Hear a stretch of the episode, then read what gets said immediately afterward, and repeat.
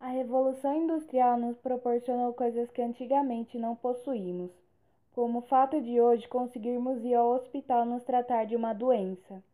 Na Idade Média, a sociedade não possuía tal coisa, o que levava eles a um único caminho, a morte. Para não pensarem que talvez não exista vida após morte, criaram o mito da existência de Deus, um ser superior capaz de acabar com todo o sofrimento humano.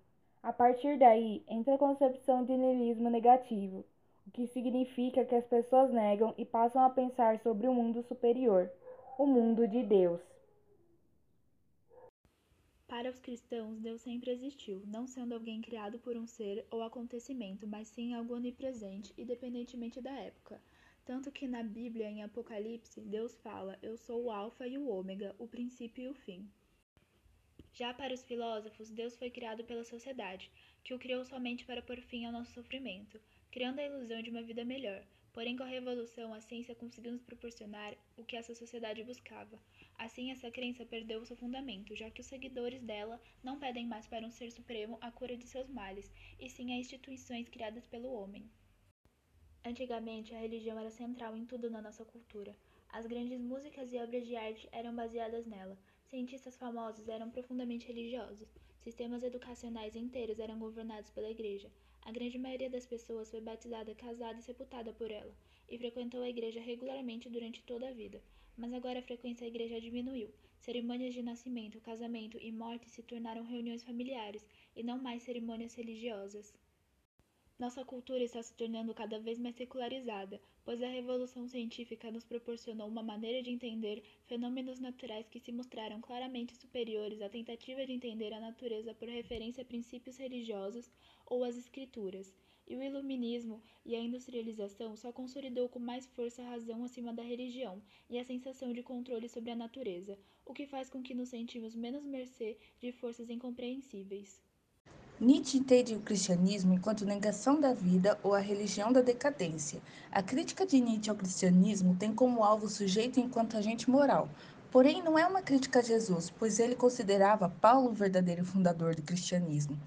Nietzsche era filho de pastor protestante, então ele teve bastante contato com a religião durante a infância. O homem louco se lançou para o meio deles e transpassou-os com seu olhar. Para onde foi Deus? gritou ele. Já lhes direi: nós os matamos. Você e eu somos todos seus assassinos.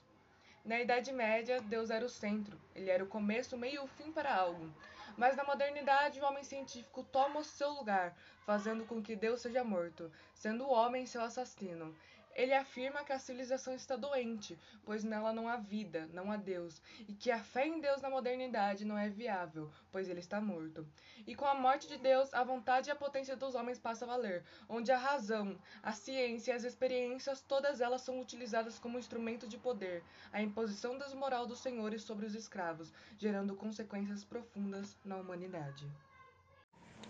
Por milhares de anos, a ideia de Deus ou deuses fundamentou nossos pensamentos sobre o mundo, tendo sido especialmente muito importante com bases para a moralidade.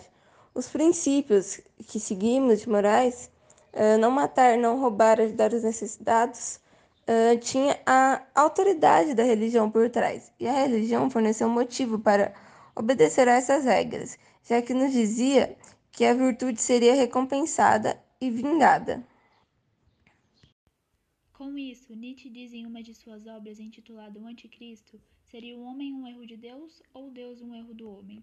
Com essa frase, ele fala de uma maneira resumida que se nós fomos criados por Deus, somos errantes, pois não seguimos as escrituras deixadas por ele, e se nós criamos Deus, ele não é um ser perfeito, porque se fosse mesmo com a tecnologia e a inovação da nossa sociedade, ele ainda seria idolatrado como era antigamente.